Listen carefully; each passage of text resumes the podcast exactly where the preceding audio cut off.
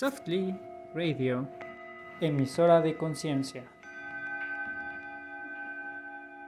Eh, Bueno, vamos a hablar de comunicación en la familia.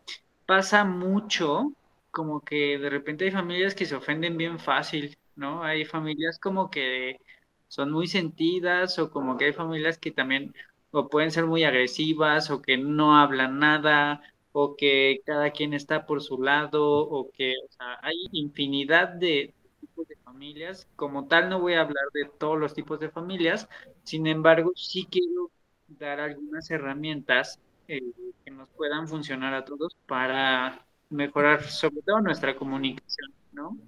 Siempre pasa que puede haber eventos en la familia donde, donde a lo mejor algo sucedió, alguien ya se pelearon los hermanos, entonces la mamá defendió solo a un hermano, este, o que la mamá o el papá, pues mm, cada que los hijos se pelean, pues los papás como que no pasa nada, este, hay, bueno, infinidad de cosas o situaciones que, que van sucediendo en la, en la casa y son importante, es importante que se hablen estas cosas.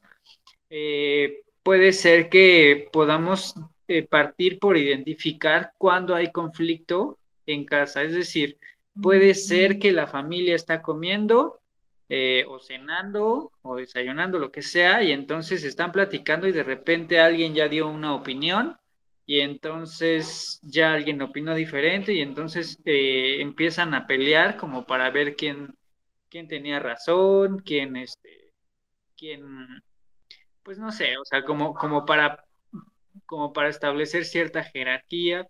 Y esto es bien común que pase, ¿no? Generalmente el hermano grande tiene que soportar al hermano chiquito. No sé si les pasaba a ustedes como de, es que él está chiquito o ella está chiquita y entonces, este, pues como no sabe, como no puede, pues, eh, a ver, todos hacen el que hacer menos el chiquito o la chiquita, ¿no? Sí, O, horrible. Ajá, o todas las mujeres hacen más que hacer y el, el hombre no, ¿no? Sí. En mi familia somos cinco Ajá. y somos cuatro mujeres y el más chiquito es mi hermano y es el que nunca hace nada y el que siempre defiende y la mayor es la que siempre tiene la razón. Y las demás, bien, gracias por su participación. Next. Sí, O ocurre sea, muy seguido. Ajá. sí, claro, y, pero a pesar de todo es como una familia muy muégano, pero también cuando eres una familia como muy muégano, luego también hay conflictos precisamente por lo mismo, ¿no? Porque todos están, eh, se cuentan todo, opinan de todo, ¿no? Entonces, cuando una opinión eh, difiere del resto, pues luego hay, a veces llega a haber como que ciertos roces, ¿no?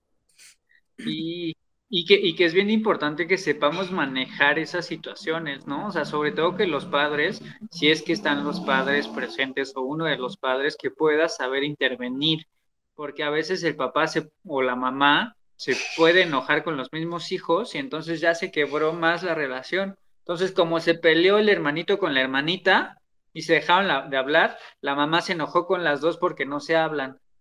¿no? Y entonces ahí la, la, eh, la, la dinámica familiar se vuelve todavía más compleja de arreglar porque entonces este, ya, ya nadie se habla cuando quizá el problema ni era tan grave, quizá ni era tan fuerte y solo era una cuestión de, de que hubiera justicia, ¿no? Y, y si no tanto justicia, por lo menos acuerdos. Sea, recordar esta línea, que cada vez que hay un conflicto, lo importante no es quién tiene la razón. O sea, de hecho, Aquí lo, lo importante sería en que identifiquemos que no se trata de a ver quién gana. O sea, no se trata de a ver quién tiene razón, no se trata de a ver eh, quién ganó, no se trata como de que, ah, yo le dije que, eh, no sé, cállate y entonces la otra no se quiso callar y dice, cállame tú y entonces, ¿sabes? Se vuelve ahí un tema como de, de papá o mamá puede decir, bueno, nos callamos todos y vamos a platicar este tema en otro momento más adecuado, no cuando estamos comiendo quizá, este, o después de que comamos y estemos, ya podemos abordar el tema, no sé, o sea, ver qué, qué podemos ir haciendo, pero pues pasa muchas veces que el hijo la hija se enojó y ya dejó ahí la, la comida y entonces ya no quiso comer porque pues, se enojó y entonces ahora mamá o papá dice, tú no me vas a andar dejando la comida así, te sientas este, a, comer y ya, ¿no? Entonces dejan ahí el plato este, pues, lleno y entonces papá o mamá se enoja y entonces se vuelve un caos. Entonces, importantísimo que podamos ser justos como padres para que también nuestros hijos puedan identificar esta justicia, ¿no? Pasa mucho el, es que al otro siempre... A lo que, a lo que, a lo que yo iba, iba a preguntar, porque, ¿qué onda con el preferitismo los papás?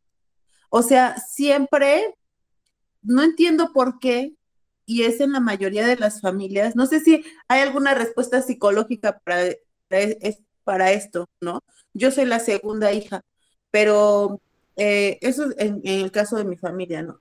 Pero hay otras familias, y creo que la mayoría, no me vas a dejar mentir, ahí, que o el mayor o el más chico son como los preferidos del, de, o de la mamá, del papá o de los dos, ¿no? O uno de la mamá y uno del papá, ¿no? Y los demás, ¿dónde quedan los demás? Porque eh, a esto que te refieres con que los papás sean justos, y también sean un poco más equitativos. No sé los papás que nos estén escuchando, los que ya sean papás, pero no sé si les ha pasado a los papás. esta pregunta va directamente para los papás. Repórtense, ¿no? Pregúntenos, opinen. ¿Por qué, ¿Por qué hay un cierto preferitismo este, por, por alguno, alguno de los hijos? Eso no lo entiendo, no, no me cabe en la cabeza. Es, es muy común. Bueno, aparte de que opinen en, ahí en... Eso genera mucho conflicto entre los hermanos, Eri. Sí, definitivamente. Eh, y, que, y que es también una forma en la cual debemos irnos regulando. O sea, aquí es bien importante esto. Eh, bueno, quería comentar esto, aparte de que opinen, compartan esto, porque sabemos que hay mucha gente que le va a caer bien escuchar esto. A ver, si yo este, soy el preferido de papá o de mamá, o si yo identifico que mi hermano o que mi hermana es preferida de alguno de los dos, sí, de, alguna forma siempre hay, eh, hay un preferido. O sea, y, creo que hace más daño no poder reconocerlo a que lo pueda yo reconocer. O sea, y a haber un preferido, quizá porque es más leal a mí, quizá porque me obedece más, quizá porque se preocupa más por mí, quizá porque este... Pero es injusto, es injusto para los hijos. O sea, papás, en serio, es injusto para, no porque el hijo, esa es una parte bien importante que los papás deberían de entender. ¿Por, ¿Por qué? Porque este es más leal, porque te obedece más, porque se porta mejor, porque no es rezongón, o por lo que entonces, ¿qué ¿cuál es el mensaje que se le está dando a los hijos, no? Con esta situación de, porque uno nota la diferencia, ¿por qué defiende a mi hermano o a mi hermana si ella fuera que la que tiró, este, no sé, el plato y lo rompió? O sea, ¿por qué lo defienden a él, no? Y yo estaba a un lado y me regañan a mí porque yo le estorbé, ¿no? Te, voy a poner un ejemplo, te voy a poner un ejemplo. Eh, Vamos a suponer que tenemos unos perritos y entonces, este, bueno, la mamá perrita y los hijos cachorritos, perritos. Y entonces, ¿a quién ayuda más la mamá? La mamá perrita. ¿A quién ayuda más? ¿Al que succiona más leche? ¿Al que amamanta mejor? ¿O a cuál? Al que amamanta menos. Al que, al que amamanta menos. Sí, generalmente hay que, hay que darnos cuenta de eso porque no nos, no nos damos cuenta cómo agredimos a los hijos quitándoles fuerza. Como él no puede, como él está chico, como él todavía no está en edad.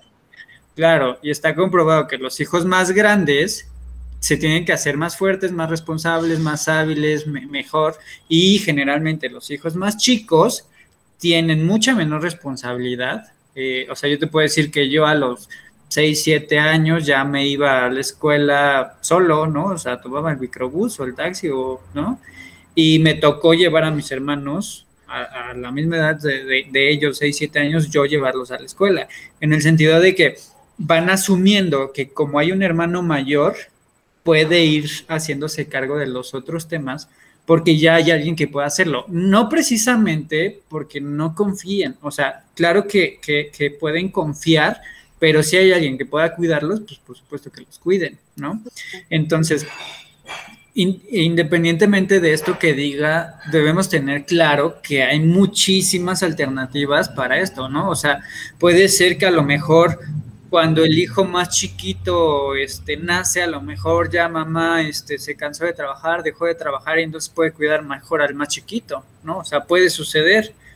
Puede ser lo contrario, ¿no? Que a lo mejor el más chiquito pues ya agarró a los padres pues ya grandes, ya cansados, ya este, agotados y por supuesto que eso también puede ser un factor para que los papás puedan prestar menor atención al hijo chico, ¿no? Que se sienta menos visto, que se sienta menos vista y pueda tener mucha más libertad, ¿no? Siempre está la queja de, es que eh, a mí cuando yo tenía su edad nunca me dejaba salir y ahora ella tiene menos edad y la deja salir o él tiene menos edad y le das más cosas y la deja salir y le das permiso y le das esto y le das aquello. Entonces, debemos tener en cuenta como padres que siempre va a haber un reclamo o sea, definitivamente siempre va a haber una forma de reclamo hacia, pues hacia los padres.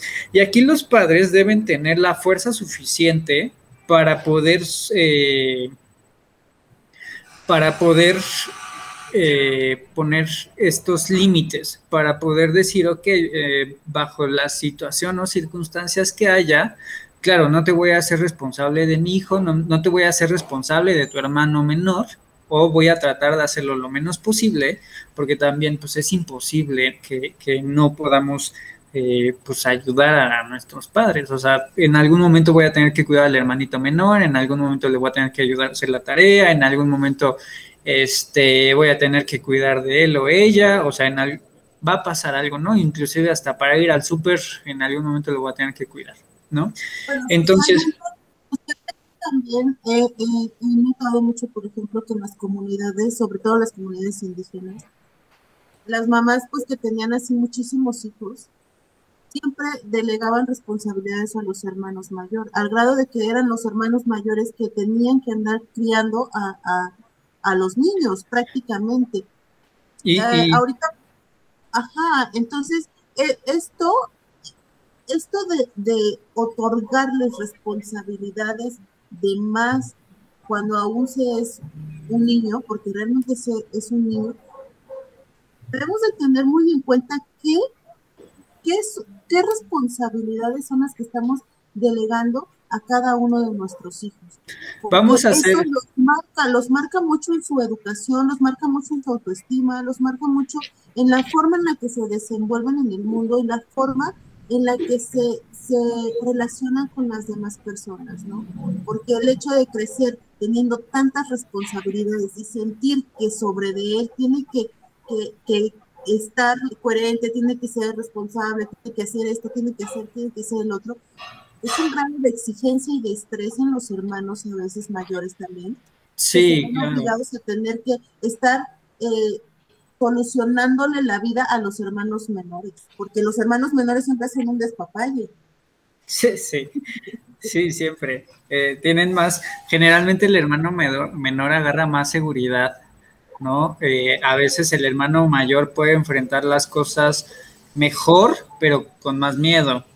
A veces, o sea, eh, esto es una generalidad, ¿no? O sea, sé que hay sus excepciones y, no estoy siendo, o sea, no quiero ser tajante en eso, ¿no? Eh, pero es, es, muy cierto esto que dices, Orquídea. Yo creo que debemos investigar de acuerdo a la edad que tiene mi hijo, qué ella puede hacer y qué todavía no puede hacer, ¿no? O sea, si tiene seis años ya puede lavar trastes, si tiene siete años eh, ya puede encargarse de al aseo de alguna zona, de algún mueble, de no sé, si ya tiene diez años ya puede lavar ropa, ¿no? O por lo menos algunas prendas, si ya tiene 12 años, que sí se vale, o sea, también tenemos que ver la capacidad cognitiva este, que le va a ayudar a, o sea, tanto a su desarrollo motriz como cognitivo. Entonces sí es importante que como papás podamos estar viendo qué sí le toca hacer a mi hijo y qué no. Y muchas veces vamos a vivir injusticia, o sea, con, con los hermanos sí vamos a estar viviendo cierta injusticia porque por supuesto que vamos a ver que al otro sí y a mí no, ¿no? Y, y, cosas tan básicas como a, a, mi hermano mayor le regalaron un videojuego y a mí me regalaron eh, algo que pues no es un videojuego y a lo mejor mi hermano pues ya tiene la capacidad cognitiva para jugar el videojuego, para prestar más atención, para tener más cuidado, para coleccionar ciertos coches, para, ¿no? Y a lo mejor yo todavía no tengo la capacidad de eso. Y a, mí me pasó con mi hermano mayor, que justo mi hermano tenía una colección padrísima de coches y pues obviamente yo me ponía a llorar porque yo quería jugar con ellos y entonces pues obviamente mi hermano se enojaba y, y claro, o sea, ahí yo creo que mi mamá estuvo bien en el sentido de, esos son de tu hermano y él los colecciona y entonces tú no los vas a cuidar y está bien. Obviamente me tuve que frustrar, ¿no? Obviamente tuve que, entender que con eso pues yo no podía jugar aunque yo lo deseara. Y así va sucediendo. Pero, por ejemplo, en el caso de los pues, juguetes, cuando se regala, no se podría, eh, ¿qué tan bueno es regalar el mismo juguete? A los hermanos? Depende de la edad que tengan. O sea, muchas veces hacemos eso, ¿no? Para que no se peleen, les doy lo mismo. E, y, nos debe quedar claro que el rol entre, entre hermanos siempre va a ser una representación de la sociedad, siempre, siempre, siempre. De hecho, el juego e, está estipulado como eso. El, juego va a ayudar a que tú puedas representarte en sociedad donde te tienes que adaptar a reglas, donde te tienes que adaptar a roles, donde tienes que respetar eh, cierta moralidad o normalidad y que siempre los hermanos van a ayudar muchísimo a esto. A partir de que yo tenga un hermano, va, va a ser mucho mejor mi capacidad de socializar, mi capacidad de entender eh, la tristeza, la frustración, el enojo. Eh, posiblemente si le pasó algo grave a mi hermano, quizá yo sienta angustia. Eh, quizá este, o sea, yo voy a entender y voy a, voy a identificar mucho más fácil cuando tengo pares, cuando tengo hermanos, ¿no? O a lo mejor primos muy cercanos, a lo mejor no tengo este, ese hermano pero, o esa hermana, pero sí tengo al primito con el que crecí toda la vida, sí tengo al vecinito con que toda la vida eh, crecimos y nos peleamos, discutimos y, no sé, nos dejábamos de hablar y después otra vez estábamos bien y, y así, ¿no? Inclusive los amiguitos de la escuela pueden ser un muy buen ejemplo. El tema aquí es desde mi parte familiar, independientemente de que solo esté papá o que solo esté mamá o que estén los dos, sí es importante que como, como familia o, dependiendo del tipo de familia que tengamos, podamos buscar nosotros mismos esta parte que yo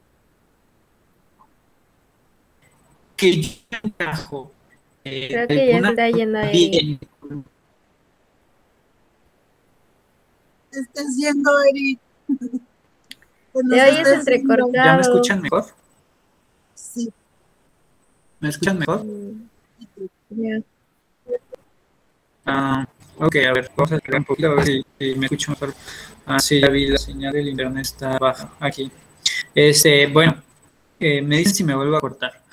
Eh, estaba en que, en que, en que si yo sé que como hermano eh, voy, a, voy a tener que, frustrarme, voy a tener que, estar triste, feliz y demás. Y, llevado como a una parte pues adulta, yo sé que a la hora de querer convivir, aunque sé que tenga diferencias con quien sea, voy a tener la capacidad de no tener la razón o de pues quizá no empatar con, con mi hermano, con mi primo, con el tío, con quien sea, porque lo que quiero es justamente convivir.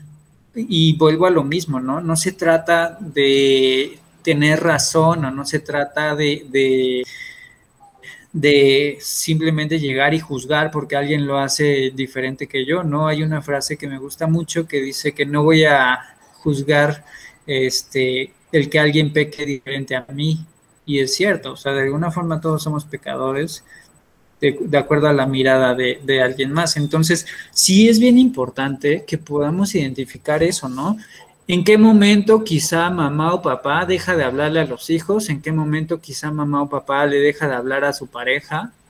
¿En qué momento eh, mamá o papá eh, puede limitar la comunicación o puede ser, puede ser castigante, ¿no? Entonces, este, a lo mejor yo le dije a mi hijo que lava los trastes, se le olvidó lavarlos y entonces mamá llegó y pues a lo mejor no dice nada y esa es la forma en la que castiga, ¿no? O a lo mejor llegó y cinturonazo y pues, uno no sabe por qué hasta que ya dice, ah, sí, cierto, me habían encargado los trastes, no los lavé, ¿no? Que eso pasó con muchos de nosotros en, en, etapas infantiles, ¿no?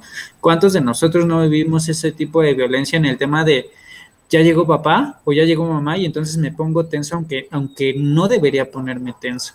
No sé si les pasaba, pero era, o sea, de, cierta forma era desgastante, ¿no? Como de, chin, ya llegaron mis papás, eh, ¿qué me faltó hacer? ¿Qué? ¿no? Sí, como, como para que... Cierto temor a los padres, ¿no? A la autoridad. Son una autoridad para nosotros, obviamente, ¿no? Es, son una figura de respeto. Eso es, eso es, es, lo normal, es lo lógico, ¿no? Pero, sí. pero tenerles temor, tenerles miedo, ahí es foco rojo, ¿no? Si alguno de, los papás nota eh, este tipo de actitudes o este tipo de, de percepciones en los hijos, pues habrá que trabajarlo. Y, y, por ejemplo, si en este caso yo, mamá, que me quedo con los hijos en la casa y noto que mi hijo se pone tenso porque va a llegar el papá, bueno, habrá que, por eso precisamente el tema de hoy, comunicación, comunicación con la pareja, comunicación con los hijos, hacerlos sentir seguros de que no pasa nada, no hay que tener temor porque llegó tu papá de trabajar, no te va a regañar, no te va a crucificar por que no tendiste la cama, porque no hiciste la tarea. Bueno, a lo mejor porque hiciste no hiciste la tarea, posiblemente sí. pero, todo tiene solución. Sí, claro, o sea, también no caer como en la permisividad, ¿no? De, ay, como, como no me dicen nada, como ya eh, la autoridad que tiene papá o mamá no me es tan grave, entonces pues digo que tengo flojera, como que digo que sí lo hice y no lo hice, como que digo que, y esto va a estar pasando, ¿no? O sea, en algún momento vamos a escuchar alguna mentira de los hijos o del hermano, o como e inclusive ser cómplices, eh, no falta la mamá que tapa a la hija de que salga a la fiesta y que, que no le diga exactamente qué pasó, qué va a pasar, ¿no? Este, o sea, siempre va a haber como esos temas. la, la, cuestión aquí a lo que me gustaría como eh, enfatizar este programa es, independientemente de las cosas que puedan suceder, siempre poner los temas en la mesa. Es muy diferente cuando yo digo, a ver, papá, mamá, necesito ir a una fiesta quizá no llegue a las 12, quizá no llegue a la 1, quizá llegue a las 3, ¿no? Y, quiero pues, ser lo más honesta posible y que me den el permiso, o sea, o lo más posible para, para que no a las 12 de la noche te diga una hora más, otra hora más, ¿no? En hora y media, en no sé qué, ¿sabes? Como quizás si yo hablo honesto desde, desde, pues, desde esta línea, puedan facilitarse las cosas, ¿no? Eh, también digo, por otro lado, a veces le decía a los adolescentes, es que aprende a negociar. O sea, si, vas a llegar a la una, si tú ya sabes que a la una es la hora que te vas a ir, pues negocia a las dos, ¿no? Para que te bajen una hora y ya estás bien, ¿no? Este, que, era un consejo mal, pues. Pero no tiene límite, porque para ellos las dos, o sea, son las tres, ¿no? Terminan llegando tarde. Pero es ganarse también la confianza de los papás. Los chicos adolescentes, si hay adolescentes que nos estén viendo, ganarse la confianza de los papás. No tienen que ser el hijo perfecto, porque ningún hijo es perfecto, pero tratar de ganarse la confianza de los papás para que esas pequeñas cosas que ustedes puedan querer, puedan aspirar, ¿no? Un día a llegar a las 5 de la mañana y que no los regañen. Bueno, como dice Eric, negocie, negocien. Hay, que saber negociar. Sí, claro.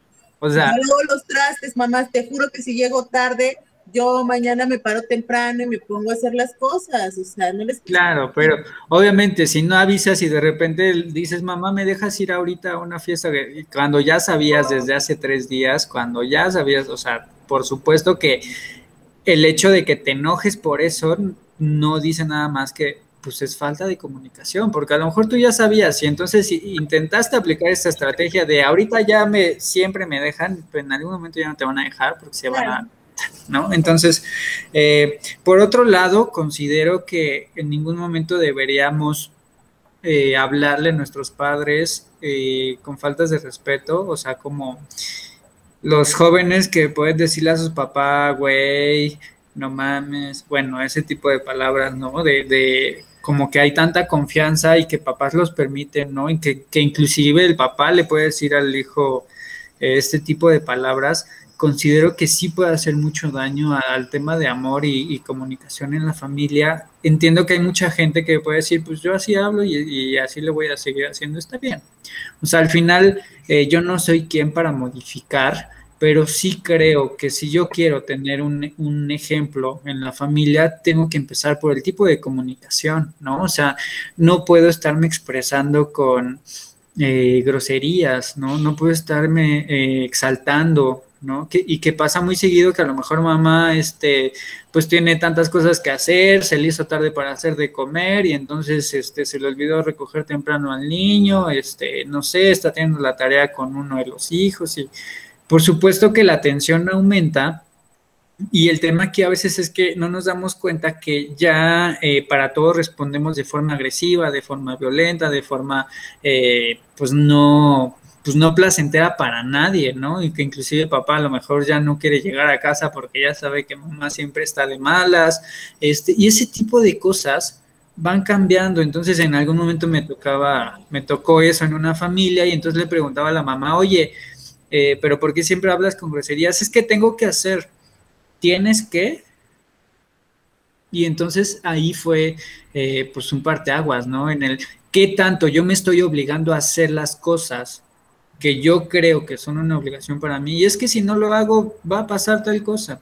Bueno, hay que medir, hay que mediar qué tanto, si es necesario hacer alguna actividad. No digo que no se deba hacer, por supuesto que sí, pero también cómo, cómo puedes tener autocuidado contigo si te estás exige y exige y exige y exige, no tienes tiempo para ti, no tienes tiempo de estar relajada, eh, puedes vivir injusticia de todos lados en donde dices, es que nadie me ayuda, pero decido no decirle a nadie de qué forma me pueden ayudar.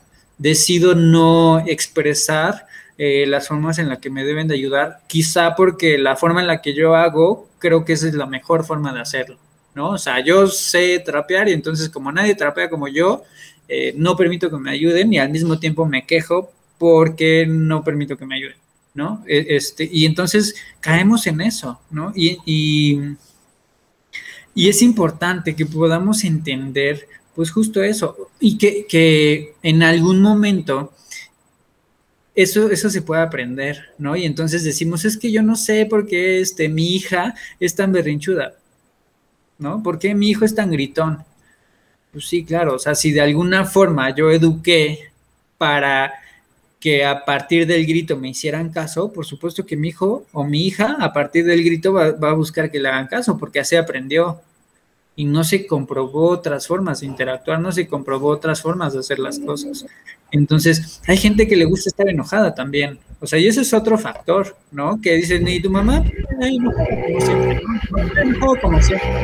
Este, no habla.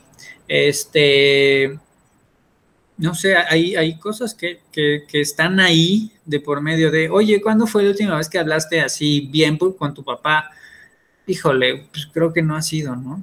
Y, tener como esta disposición de, de, hablar con los hijos, aunque yo crea que no tengo un lazo, que no tengo un canal de comunicación, por supuesto que vamos a encontrar, sí, a lo mejor viendo la tele, a lo mejor, eh, no sé, viendo la Fórmula 1, viendo el béisbol, viendo el fútbol, viendo no sé, teniendo algún videojuego en común, este, pero ¿qué pasa cuando los padres no han trabajado sus propios temas? Llegan los hijos y entonces el padre va a tener, va a querer tener toda la razón siempre sobre el hijo y no va a dejar que el hijo se exprese. Entonces, y, importante también esa línea, ¿no? ¿Qué tanto yo como papá desde yo querer tener siempre la razón, prohíbo o limito la comunicación con mis hijos y entonces, ¿qué van a hacer mis hijos? Pues simplemente pues ya no hablar, o ya no decir, o decir, pues sí, papá, está bien, ¿no? O sea, eh, y que eso también pues es triste, ¿no? O sea... Darte el avión, darte el avión que es peor. A mí me pasó. sí. todos somos perfectos. sí, claro. Entonces, creo que, creo que sí es muy importante justo el estar observando qué tipo de características tengo, ¿no? A lo mejor si me expreso con groserías, a lo mejor si me expreso siempre desde la queja, a lo mejor si me expreso siempre desde la angustia, a lo mejor si me expreso siempre desde la tristeza, ¿no? Hay gente que es muy dramática y entonces por supuesto que los hijos aprenden a ser dramáticos y entonces ahora, eh, pues no sé, tienes un novio o una novia dramática y cómo se lo quitas, ¿no? Si, si ya lo trae implantado, o sea, ya venía de fábrica.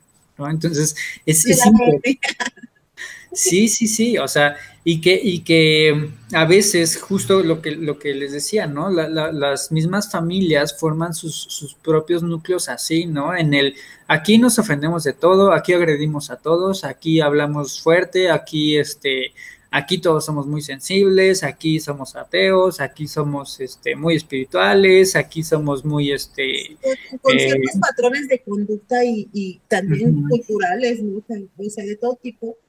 En los sí. También, incluso cuando, cuando vienen las parejas de los hijos, eh, eh, también es por eso que hay también muchos conflictos, ¿no? Porque si tú vienes de una familia amorosa, en donde la comunicación se da entre los, entre los padres, entre los hijos, y te consigues un novio que en su familia son muy gritones, escandalosos, y, y, lo ven todo muy normal, e incluso los pleitos de muy normales, o sea, de gritarse y decirse groserías. O sea, e, ese es un choque cultural, ¿no? Es un choque, es un choque de, de pues como otra educación totalmente diferente y a veces las parejas por eso. Esto, esto no, quiero visitar, no quiero visitar a tus papás y tú, pero ¿por qué? No, mi familia es muy linda, nunca te ha hecho nada, pero ya caes en un ambiente un tanto tóxico que a veces dices tú, ay, no me gusta, no me gusta visitar a mi suegra, no me gusta ni platicar con ella, ¿no? Sí, claro. Que, que, por ejemplo, esto de las cosas más graves también se me hace el pelearte con tu papá, con tus hermanos, ya, o sea, golpes, ¿no? Que me tocó verlo eh, con amigos de eh, en la universidad o en la prepa que se agarraban a golpes, o sea, tomaban y de repente como de, oye, ¿por qué no? Y eso no es más que una simple eh, cuestión de, de, jerarquía que no se que no están respetando ellos, ¿no? Es decir, no, no, como no hubo una figura de autoridad que pudiera regularlos, ¿qué van a intentar hacer ellos? Marcar un límite, marcar un territorio, marcar jerarquía a, este nivel, ¿no? A este nivel ya de golpes. Entonces... conductas destructivas, o sea, conductas que hacen daño, y que también te marcan como hermano, ¿no? Que ya pasó la borrachera, ya pasó la fiesta y se pelearon y te va quedando como ese rencor incluso por esas, ese tipo de conductas tan desagradables entre hermanos. Sí, y que, que mira, yo creo que lo, lo, más importante aquí que tenemos que hacer es identificar y escuchar qué está sucediendo en la familia. Sé que no es fácil, o sea, y que, y que tenemos que ir aprendiéndolo. Eh, el tema es que si desde mí yo noto que a lo mejor mi hermano, mi hermana siempre se está quejando, simplemente lo escucho, ¿no? Y no trato de, es que tú siempre te estás quejando, es que a ti nada te parece, es que a ti nada de esto, ¿sabes? Cuando yo quiero corregir al otro, caigo en, en, en, en el propio error de que yo también quién soy para corregir, ¿no? Entonces te, te, te integro, te asumo tal cual eres y eh, otra, otra de las cosas que quiero que se queden como muy grabadas es que la primera muestra de afecto es recibir la agresión. Y me refiero a que si, si mi hermano, mi hermana, mi papá, quien sea, tuvo un mal día, me contestó feo, me contestó mal, me dijo una grosería, me dijo algo, simplemente recibo la agresión y no la devuelvo. En algún momento alguien tiene que parar. Y si no para nadie de la familia, por supuesto que se va a seguir en caos, ¿no? Entonces, es importante que podamos identificar esto porque eh, me decía este, una persona, me decía, es que, ok, yo no digo nada, ¿y qué va a pasar después? Pues nada, en algún momento, cuando la persona se da cuenta que tú dejas de responder la agresión, te va a dejar de agredir. Está comprobado que la gente que no agrede eh, no es agredida. Es decir, no, si no contesta una agresión, el agresor va a detenerse porque no está siendo, eh, no está atacado. Claro, no, como no está respondiendo la, la, agresión, inclusive pasa con los perritos, ¿no? O sea, si el perro está bravo y él pasa un perrito como si nada, el perro deja de, de, de estar en ese estado de alerta. Entonces está comprobado eso. Sé que es difícil, sí, necesitamos mucho amor para, para, recibir la agresión, por supuesto, ¿sí? Eh, siempre plantear mejores formas de decir las cosas es otra de las cosas importantes. Eh, en lugar de que yo diga, es que siempre estás de flojo, te paras tardísimo, nunca haces nada aquí en la casa, no ayudas, eh, ¿qué tal? Que yo digo, oye, ¿sabes qué? Me preocupa que te levantes tan tarde, o sea, me gustaría saber si está ocurriendo algo contigo, si si a lo mejor sientes algún tipo de tristeza, de depresión, de, pues no sé, a lo mejor no le estás encontrando un sentido a la vida, a lo mejor estás demasiado cansado, a lo mejor estás enferma, a lo mejor te pasa algo, me preocupa que, que el día de mañana no tengas las herramientas para cuidarte solo, ¿no? Me preocupa que el día de mañana no te puedas hacer cargo de ti y no desde un ámbito negativo, no desde un ámbito destructivo, sino desde el tema de si no hacemos algo juntos hoy por ti, el día de mañana, ¿qué vas a poder hacer por ti? ¿No? Porque si yo no estoy, ¿cómo te vas a alimentar? ¿Cómo te vas a, dar de comer? ¿Cómo te vas a, eh, no sé, dónde vas a vivir? ¿Qué vas a hacer? ¿No? Es como devolverle un poquito la responsabilidad a cada quien de lo que tiene que hacer consigo mismo. ¿no? Y que ahí podemos ir haciendo el cambio de, todas estas cosas. Eh, a veces hablamos mucho de la injusticia, ¿no? Como de, es que este, a mi hermano le dan todo y a mi hermano lo consienten mucho y siempre le dan. Al final, eh, recordemos esto que les decía, siempre al que consienten más, generalmente es al que piensan que menos puede. Y entonces, quizá te estás ofendiendo porque le están ayudando al que creen que menos puede y al único que le están haciendo daño es esa persona. Entonces, sé que es, sé que es injusto, por supuesto, pero el mundo es injusto. O sea, sé que pareciera no es ser injusto, pareciera ser injusto, dependiendo de la percepción de cada quien. Y los hermanos, pues sí, tenemos esa percepción. Eh, parece ser injusto, pero eh, como lo comentas tú, a fin de cuentas el que al que más daño se le, se le hace o los los padres, ¿no? Desafortunadamente, pues es al hijo que defendemos al hijo, porque no lo estamos ayudando a crecer ni a madurar, estamos ayudando a desenvolverse en el mundo, a, poder eh, ser autosuficiente muchas veces, y lo hacemos una persona dependiente de, dependiente de la mamá, dependiente del hermano, dependiente del papá, dependiente de, de todo, de muchas cosas. Entonces, por lo regular, los hijos a los que menos atención se les presta son los que más autosuficientes a veces llegan a ser.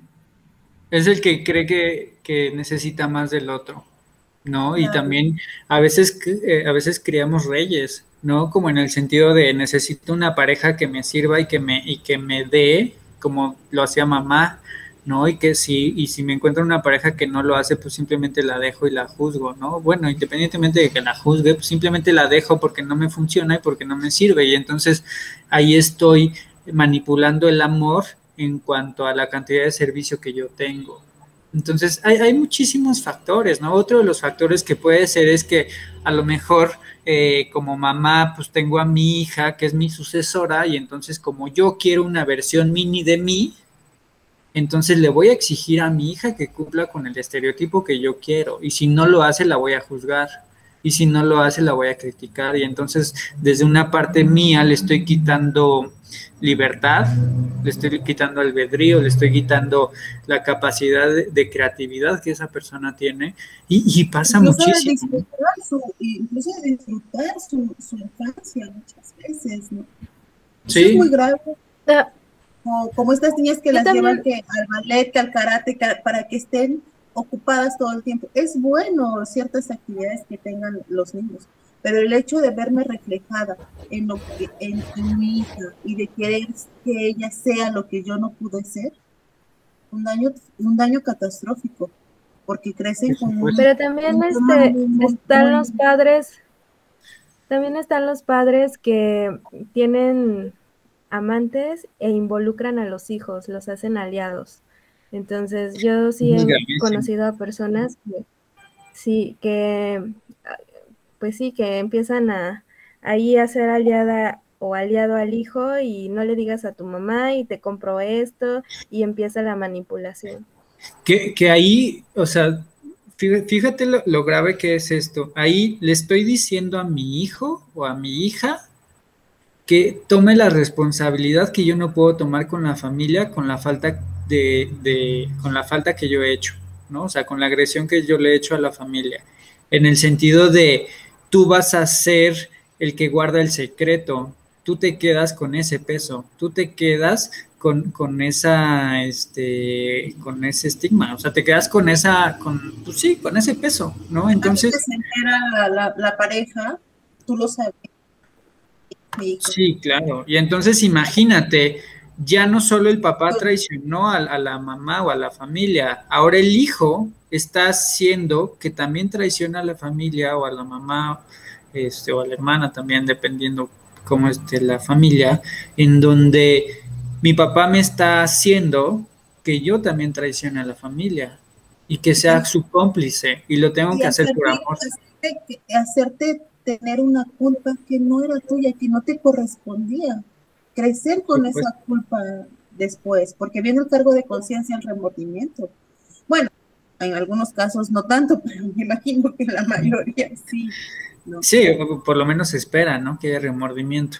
Y, que hay que liberar al hijo de, de, eso, porque, o sea, qué peso tan grande estar cargando con, esa, con ese secreto, ¿no? O sea, generalmente son hijos que ahora se guardan todo porque van a tener miedo a ser juzgados, generalmente van a ser hijos obesos, generalmente van a ser hijos que, que han guardado muchas cosas o con mucha impotencia o con mucha, este, muy poca capacidad de, de frustrarse adecuadamente. Entonces, Sí, sí, se me hace muy importante. Otra de las cosas que también noto en cuanto a estos temas de comunicación en la familia es eh, las señas, ¿no? Las señas que hace papá o mamá cuando, ay, pórtate bien, ¿no? Así como calladito, este, ¿no? Que, que es el lenguaje no verbal, que, pero que todos entendemos perfecto de ching, ya se enojó mamá, quién sabe qué hice, ¿no? O a lo mejor hice un comentario que no debía hacer, o a lo mejor este, justo así, porque justo así como de,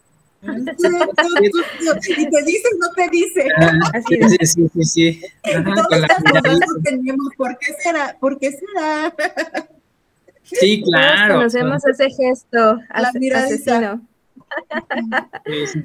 Y que inclusive, o sea, seamos honestos, ya de adultos puede haber hasta cierto placer al hacerlo, ¿no? Como de, ay, te dije que no hicieras esto, ¿no? O sea, te dije que cuando llegáramos a casa de tu tía, Ah, sí, sí, sí. Mamá, no te escuché. Ajá. Mamá, no te entiendo. Ajá. Sí, como que le dicen, oye, este, si te dice tu tío que te acompaña a la tienda, no pidas nada en la tienda, ¿no? Y acompaña al tío en la tienda y regresa con un dulce. Entonces la mamá así como, ¿no? Sí. Y el sí, sí, sí, pues sí, siempre pasa, sí, siempre pasa. Entonces, eso también nos acostumbramos, ¿no? Como ese tema de, de como esos códigos que no son dichos, pero que pues, precisamente los gestos van a marcar, ¿no? Este, ese algo, ¿no? A veces, no sé, yo puedo llegar a casa de, mamá, de la tía, y como que puedo ver el tipo de cara que está haciendo y puedo ver que está incómodo y, ¿sabes? Y que a lo mejor desde mi parte, si yo me quiero ofender, digo, no, pues es que me recibió con una carota, pues mejor me hubiera dicho que no fuera, ¿sabes? Cuando a lo mejor pues pasó algo y es incómodo para la persona que yo esté ahí, ¿no? Que esta capacidad que no tenemos como de comunicar, pues a lo mejor inclusive eh, si la tía estaba mal y se sentía mal y no podía atender, hubiera sido mejor que me dijera, ¿sabes qué? Me siento terrible, no necesito tu ayuda, por favor vete, vienes otro día y te invito a comer con muchísimo gusto, ¿no? Pero es complicado, o sea, aquí en México es complicado porque generalmente metemos a la ofensa como parte de este mecanismo, ¿no? Entonces, es, es, complicado, ¿no? O el tema de que no sé, que a lo mejor el papá, el tío se emborracha y entonces, este, pues no sé, de repente eh, pues hay, hay, cuestiones ahí incómodas, ¿no? De, ah, sí, mi tío es borracho, ¿no? Y entonces cuando el tío borracho escucha que es el tío borracho, pues es incómodo, ¿no? Entonces, independientemente de los gestos o las características que nosotros veamos, eh, pues, pues no precisamente juzgar, ¿no? Eh, otra de las cosas que, que creo necesarias es, cuando estés con tu familia, pues abraza, besa, eh, acaricia, o sea, eh, de alguna forma, no sé, que le hagas piojito a papá, mamá, a los hermanos, que se dediquen un tiempo juntos, o sea, si a la semana es complicadísimo que se puedan ver el sábado o el domingo, no sé, establezcan un día, como de decir, ¿saben qué? Por lo menos un día al mes vamos a salir juntos, ¿no? O sea, por lo menos un día al mes vamos a dedicarnos una hora. Y esa hora es viendo película o haciendo un postre o cenando juntos o no sé, establezcan el día 4 de cada mes en la noche vamos a reunirnos a hacer tal cosa, ¿no? Eh, también propongo que haya gestos eh, amorosos, ¿no? Como en el sentido de yo sé que a mi hermana le gusta tal cosa, pues le regalo eso, ¿no? Yo sé que a mi hermano le gusta tal cosa, eh, quizá no le compro algo, pero le digo, ¿sabes qué? Vi en Amazon esta cosa padrísima, ojalá te la puedas comprar, ¿no? Pero, pero el hecho de que el otro sepa que hay un interés eh, de mí eh, y saber cuál es su gusto, qué, qué le gusta, cuál es su, su, línea, su interés y demás. Oye, este, escuché un libro padrísimo o leí un libro padrísimo, te lo recomiendo. Mira, aquí está el link o no sé, ¿no? Escuché Softly Radio, que es un programa, y te lo recomiendo, ¿no? Entonces, este, justo ese tipo de cosas pueden ayudar eh, en el sentido de, de cómo hacer que, la familia pueda tener una mejor comunicación, ¿no? Pasa mucho de que es que la nuera este, no me habla porque no sé qué, es que este, yo la otra vez regañé al hijo y la nuera se enojó porque este X o Y, ¿no? Y entonces sale la persona, la mamá de la hija y puede decir, a mi hija nadie le va a hablar mal. Entonces, una mala comunicación, ¿no? Tenemos una facilidad para ofendernos y una incapacidad para comunicarnos adecuadamente. Entonces, lo ideal sería justamente poder estar elaborando este tipo de, de, pues de, propuestas, ¿no? De cuál, cuál va a ser mi mejor forma de comunicarme. Quizás si yo no tengo la respuesta en este momento para responder algo, inclusive decir, ¿sabes qué? En este momento no te puedo responder nada, platicamos después, ¿no? Me siento vulnerable, me siento triste, me siento enojado te estás yendo, Eric, pero también ya para cerrar, este... Eric, te estás yendo. Eric, Eric, hola, hola. Eric. Bueno, ya para cerrar, eh, ¿tú qué piensas, Orki? ¿Algo que le quieras decir a la audiencia? Bueno, hay familias, hay familias que que no se demuestra mucho el afecto. Hay familias que, que, no son muy cariñosos entre ellos, pero como hace te comentaba, el, demostrarlo de, de algún, con algún detalle, no necesariamente, no necesariamente tienes que abrazar y correrlos a, eh, a besuquearlos y cosas así, pero sí demostrar con detalles. Y si no, si no lo puede hacer el otro, hazlo tú. Entonces eso es muy importante y ayuda mucho porque a fin de cuentas como familia nos conocemos, como sabemos cómo es el hermano, cómo es el papá, pero también sabemos lo que es el niño. Entonces empezando también por ahí. Es un medio también tener detalles, es un medio de comunicarnos, de comunicar que nos importa a la otra persona, que nos importa el hermano, que nos importa la mamá, que nos importa nuestro padre. Es importante tener esos detalles de, de a lo mejor no poderle porque pesa mucho, ¿no? Que a veces el papá es muy tieso, no te deja darle un beso, es difícil que le llegues por ese lado, ¿no? Que des un beso, un abrazo. O a veces muchas personas que no reciben un abrazo de sus padres es, es, es, es doloroso, pero el hecho de que tú tengas algún detalle con, con, ellos, por lo menos saben que estás presente, saben que estás teniendo ese, ese cariño ahí está, ese cariño de familia siempre obviamente con respeto. También genera, también creo que generar un apodo bonito, ¿no? O sea, eso también puede generar como o facilitar esto, ¿no? Como de a lo mejor le digo piojito, piojita, este pajarito, no sé, o sea, le, puedo poner apodos bonitos a la gente y eso también es, o sea, sí, si para ti es muy difícil establecer como decirle a alguien te quiero, decirle a alguien de ese tipo de cosas, empieza con cosas sencillas, o sea, empieza con cosas que puedan ser fáciles para ti de, empezar a hacer, a lo mejor empiezo a meter, este, no sé, mis emojis más corazoncitos, más caritas felices, más, no sé, cosas con las cuales podemos ir empezando. ¿No? Bueno, eh, ya vamos a cerrar este programa. Gracias a la gente que nos está viendo. Saludos por ahí a Marisol, a Cintia, a Paola, a, este, a Patti. Eh, muchas gracias por, por, vernos. Compartan este capítulo. La verdad estuvo muy, muy nutrido, muy, muy bonito. Gracias, Orki. Gracias, Itzel. Quieran a su familia, comuníquense con ellos. Busquen la forma. Sí, claro. Bueno, muchísimas gracias. Yo quiero cerrar, yo quiero cerrar diciendo que el, el núcleo de la familia siempre son los padres, ¿no? Y son los primeros en poner el, orden o el desorden. Y si hay desorden, vayan a terapia, ya sea con Eric o con algún especialista. Pero bueno, bye bye. Gracias. Gracias. Un abrazo. Bye bye. bye. Softly Radio, emisora de conciencia.